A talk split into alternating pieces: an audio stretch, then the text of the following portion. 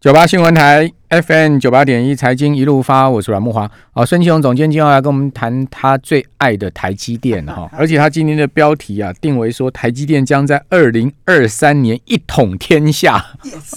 哇，这个好像有一点武林的味道哈。哇，二零二三年所谓一统天下，这个天下不是指的台湾啊，是指的全世界啊。对，好，是真的有这么厚康吗？对，而且哦，他都看不到乌云，没有竞争对手。呃，如果就商业上是没有竞争对手了，我会跟大家稍微分析一下，就是呃，台积电能够在二零二三年一统天下，其实我们还是要把时间追溯到，其实，在一统天下前啊，其实，在半导体啊，曾经是春秋战国时代哦。对，虽然台积电一直以来都是晶圆代工龙头厂商，但是过去这二十年来，跟它竞争的厂商还蛮多的，比如说在。制程还在一百三十纳米的时候，当时全球有能力量产的厂商一共有十九家，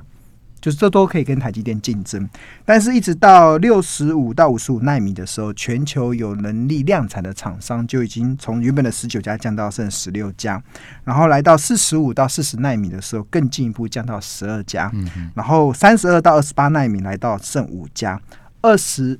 到二十二纳米全球有能力量产的剩五家。那目前十纳米以下，全球有能力量产的就只剩下三家。嗯嗯，这个所以换言之，其实这个春秋战国一路的打打打打打打打打打到十纳米以下的时候，台积电已经干掉了大部分的竞争对手，现在只剩下两个人，他必须得要跨越他，要赢过他，他才有他才有机会登上王位嘛。那这个全球在十纳米以以下有有能力量产的就只剩下两呃三家，一个是台积电，一个是三星，一个是 Intel。那 Intel 其实它已经蛮明确的表示，其实在二零二三年以后，他们可能自制晶片的先进制程的部分，可能就不再可能会进一步的委外，所以台积电应该。在这一块的话，应该有拿到 Intel 可能三纳米这个订单的。我觉得这个不然为什么台积电会在今年扩大出这么大的资本支出？我觉得它应该有这背后的思维。所以我觉得目前看起来，台积电真正会威胁到它的，应该就是三星的。因为三星其实不要小看三星，其实台积电张忠谋曾经形容它是一个五百磅的大猩猩哦，那个是一个非常大的一个呃竞争的一个厂商。而且三星其实它。在两千零零五年的时候，他们跨入到这个晶圆代工的领域，然后十二年后，二零一七年的时候，把这个晶圆代工的业务把它独立出来，变成三星电子晶圆代工的一家公司。那他们当时所采取的策略啊，真的还蛮。一开始，其实我们从商业的行为、商业的模式来评估的话，是觉得是可行的，是有可能干掉台积电的。他们当时三星的策略啊，就两个：第一个就是我的制程跟你一样，对，你有什么制程，我就有什么制程；第二个就是我的价格比你便宜。哇，这个应该便宜多少？便宜个 二十五趴。你觉得客户会不会买单？是，对啊。然后，所以我们看一路这样看起来，就是我们从二零一，从二零一。呃，二零一四年以来，当台积电的制程推进到二十纳米的时候，三星也说我有二十纳米。然后二零一五年的时候，台积电制程推进到十六纳米，台三星推出十四纳米的制程，更厉害哦。从纳米数来看更厉害。然后到二零一七年，台积电制程推进到十纳米，三星也说十纳米。然后二零二二零二零年的时候，台积电开始量产五纳米，三星也说我也可以量产五纳米。然后预计二零二二年的时候，台积电也要量产三纳米，三星也说我也可以量产三纳米，哎，都一样啊，对不对？如果制成都一样的话，那价格更便宜哦。这边我们这边有个数字统计，就是台积电每片的这个晶圆大概是三千三百三十八美金，但是三星每片只要两千四百九十美金。哇，便宜个两成，很有竞争力，很有竞争力哈。所以，我你看，制成号称一样，然后价格又便宜，你觉得台积电会不会紧张？所以高通就跑掉了。对啊，这个，所以，但是每个跑掉的人都后悔了。对啊，我觉得这个是一个蛮特别的一个状态，就是在比如说刚才讲高通嘛，高通其实今年它就是它的骁龙八八零，其实就是采用。呃，三星的五纳米去生产，哇，那个台积电五纳米没关系，三星也有五纳米，但是后来高通发现呢，哎，为什么我这个五纳米生产的这个晶片的效能确实是比台积电的七纳米更好，但是竟然比台积电七纳米更耗电呢，很特别哦。一般来讲。纳米就是越先进，应该是越省电，嗯，要越省电才对。但是三星三星用五纳米生产的晶片，竟然比台积电用七纳米生产的晶片还耗电三十二到四十三 percent。哎，这个我一直以来都我完全百思不得其解，到底技术出在哪里？唯一可以理解，可能是它发生漏电的问题。嗯，就它以产生耗电量，不然一般五纳米应该是比七纳米更更省电，这是正常的，对吧？那这是第一个嘛？所以漏电的传闻是真的，真的就是因为实测，我们看很多的实测的数据，就是三星的五纳米就是比台积电更耗电三十二到四十三 percent，而且台积电是七纳米哦，它是五纳米哦。那效能上确实三星是比台积电五纳米确实比七纳米好，是效能是呃多核运算提升了十趴，绘图处理器提升了四十 percent，哎都很好。但是问题来了，超就是手机超个十分钟之后就会。降频到七纳米了，就跑不动了，就不耐操了，就挂跑撑了一下五纳米之后，就快跑五快快跑十分钟五纳米之后，就自动就停下来说：“我好累了，跑不动。”是是过热的问题，就过热的问题就自动降频这样子。所以这个是，所以高通发现，哎，怎么把晶片给三星去生产？哎，好像比较便宜，制成号称跟台积电同步，但是甚至更好，但是结果是结果。其实是一个非常难看的结果，所以为什么高通后来就决定可能就把订单转往到台积电？这就是台积电有吗？高通有转回来吗？有，绝对会就会转回来台积电。然后这个是二零二零年的事情啊，那时间再往前推，二零一五年也是一样。当时也有一个国际的大客户认为，哎，三星好像蛮不错的，它的这个价格又便宜，然后然后这个效能好像也不输给台积电，所以他就试着把这些。iPhone 就是手机的这个 iPhone 的处理器晶片分给台积电以外的三星，而且可以分散风险嘛。所以大家如果记忆还犹新的话，其实二零一五年的时候，台呃苹果推出了一款 S 六的手机。嗯，那 S 六手机其实。呃，六 S 手机啊，六 S 的手机，六 S 手机里面是搭载 A 九的晶片。那这 A 九芯片还有两个版本，一个版本是台积电去生产，对，一个是三星去做生产。嗯嗯。然后大家有没有记得，其实我们在那一年买 iPhone 的手机的时候，很怕抽到三星代工的手机。还好那时候说台湾没有三星的那个三星代工的手机，全球才有。为什么我们当时很怕？是因为其实有很多的玩家在实测啊，发现啊。呃，虽然当时的三星是用十四纳米生产哦，也比台积电的十六纳米还要先进哦，但是他们实测的结果啊，就是当一台就是 iPhone 手机耗电量用掉五十用掉五十 percent 的电力啊，台三星它它它它可以持续五十 percent 的手机的电力，可以让手机运转大概一小时四十四分十八秒，这是三星它的处理器。做跑出来的效能，但是台积电可以用两小时三十四分四十四秒，嗯，所以整整比三星多了五十分钟。就同样的电力，同样的手机，只是因为不同的经验代工厂商生产的结果，就差了五十，它的电力差了五十分钟的电池的使用的时间，就是那个手机使用的时间了，而且。台那个台积电在使用了这个两小时三十，在使用了五十帕的电力之后，它的手机的温度只会上升到三十度，但是三星手机的温度会上升到三十三度，嗯嗯，那就是温度高就容易出现宕机的状态，对啊，所以这这这这这呃这次的事件之后，其实发生了两个很重大的变化。第一个其实就是发现原来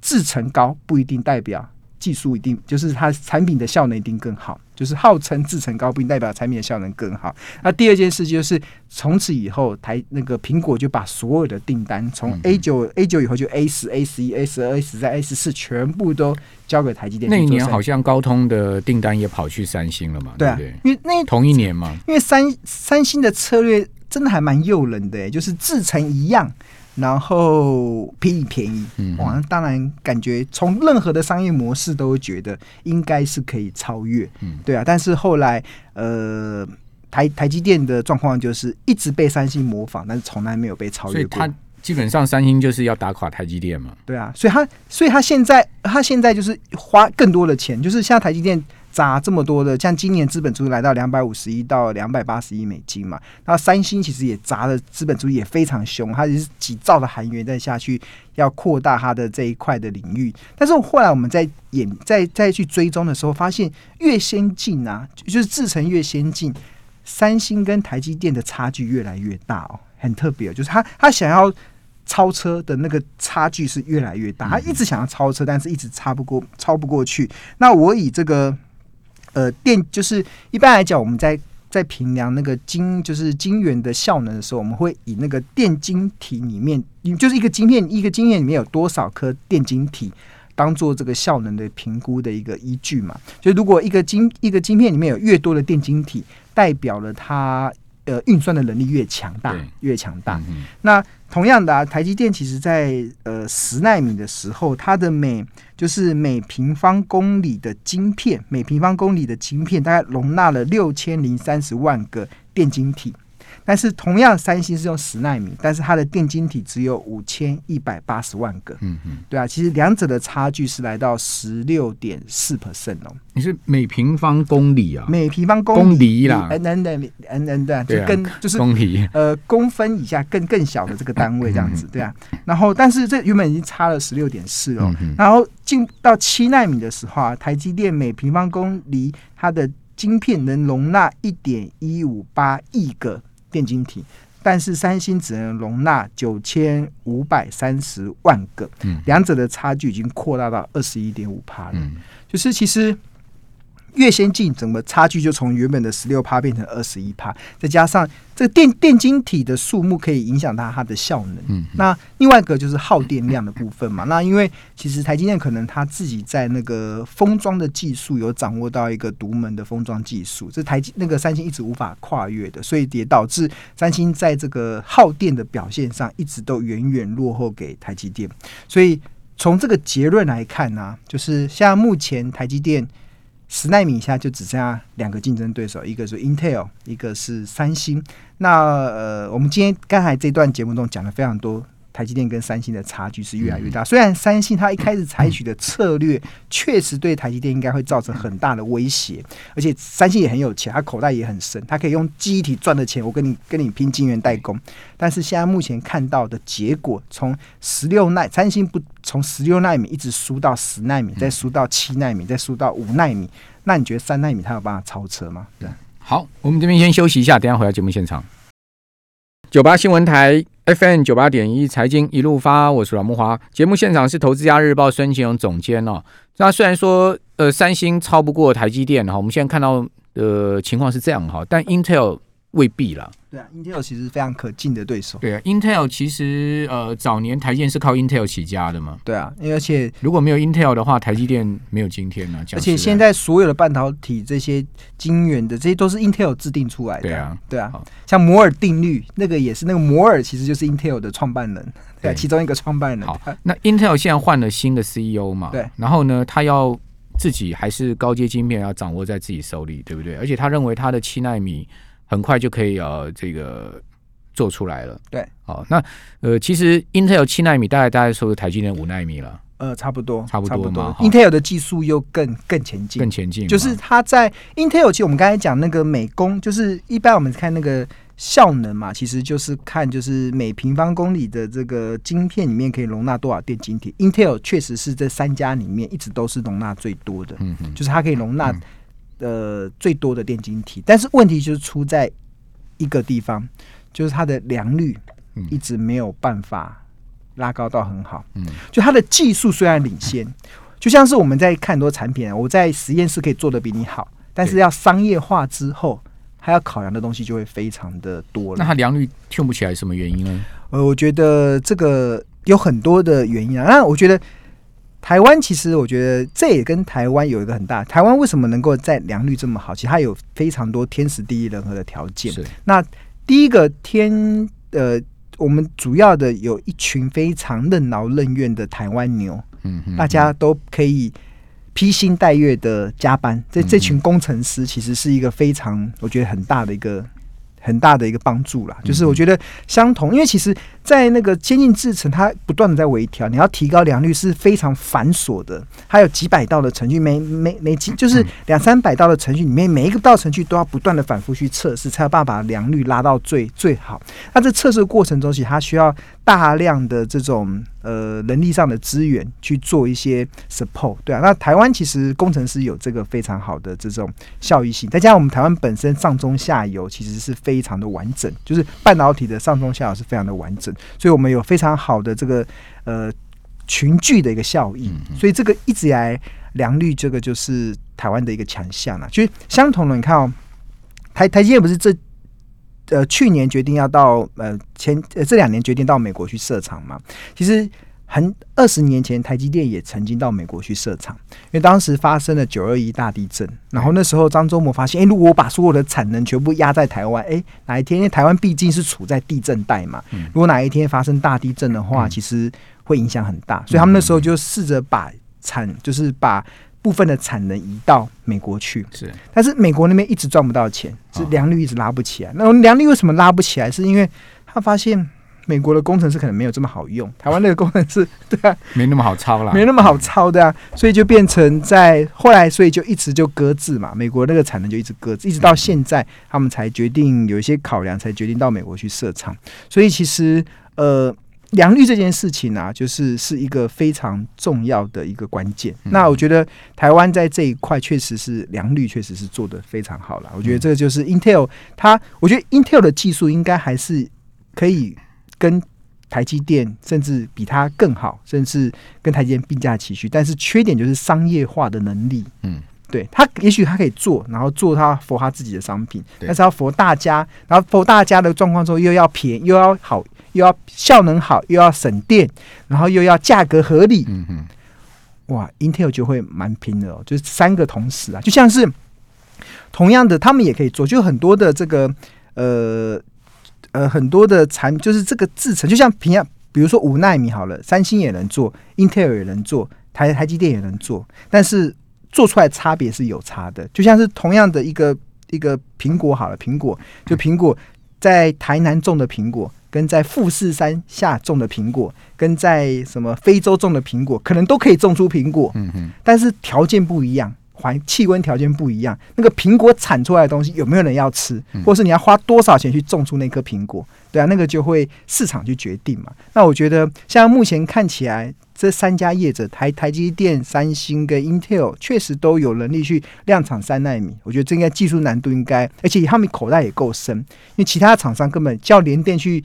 联电不用三纳米，联电连十纳米都很难想了，对吧？所以这个这个，他们确实从技术口袋的深度都有能力去量，都有能力去生产，但是生产出来的结果，市场可不可以买单？就像是三星，它可以用五纳米生产，就客户用完之后发现。还是才七纳，还是台积电的七纳米好，这个就是市场机制决定嘛。所以如果在这样的情况下，我对我们的台积电是蛮有信心的。对，不，Intel 一个另外问题了，就是现在以越来越多 IC Design House 用那个 ARM 架构了，对，好就不用这个叉八六架构，对，所以他就所以 Intel 在这方面哈，将来呃会蛮大压力的。对啊，他要